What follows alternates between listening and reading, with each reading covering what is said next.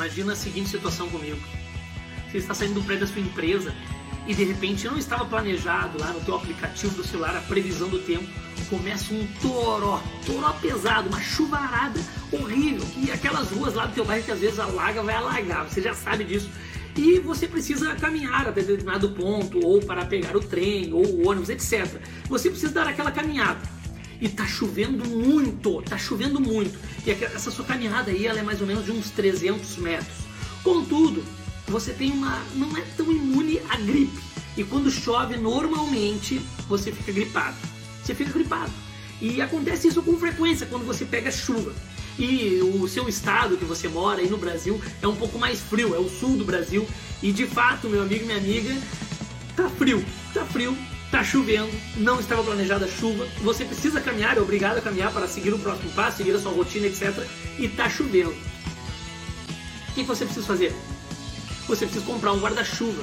E daí aparece aquele vendedor ambulante ali na esquina, então tem que se molhar para comprar dele, vendendo um guarda-chuva aí por 25 reais.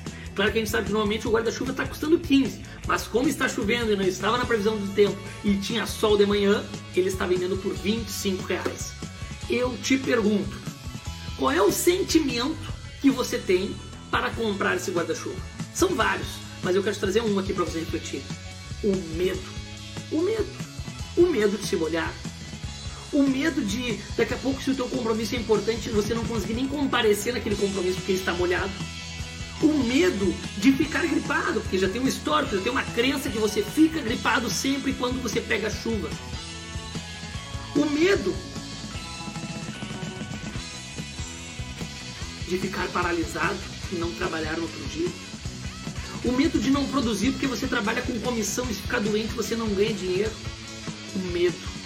O medo de se molhar da chuva. E esse medo, ele vai ser, vai ser a emoção que vai te impulsionar a tomar uma decisão muito rápida de comprar aquele guarda-chuva. E eu te pergunto, o que você vende hoje? Você vende serviço? Você vende produtos? O que você vende? O que você entrega?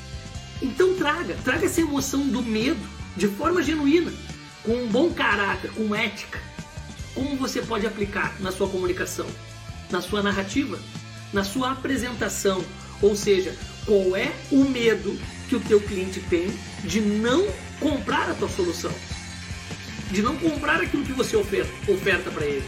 Qual é, qual é o medo que ele tem? O medo de ficar doente e gripado? O medo de não poder entrar na reunião?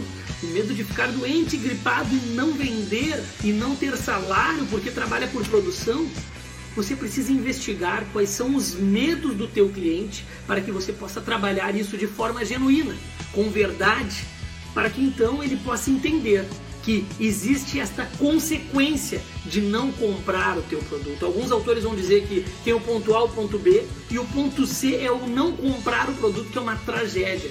Então pega esse vídeo hoje, e olha ele com calma, com papel, com caneta e aplica aí no teu negócio, naquilo que você vende.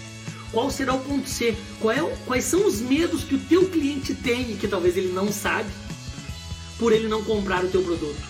E fale para ele, comunique para ele, conduza o teu cliente como um especialista quando você sabe o medo dele.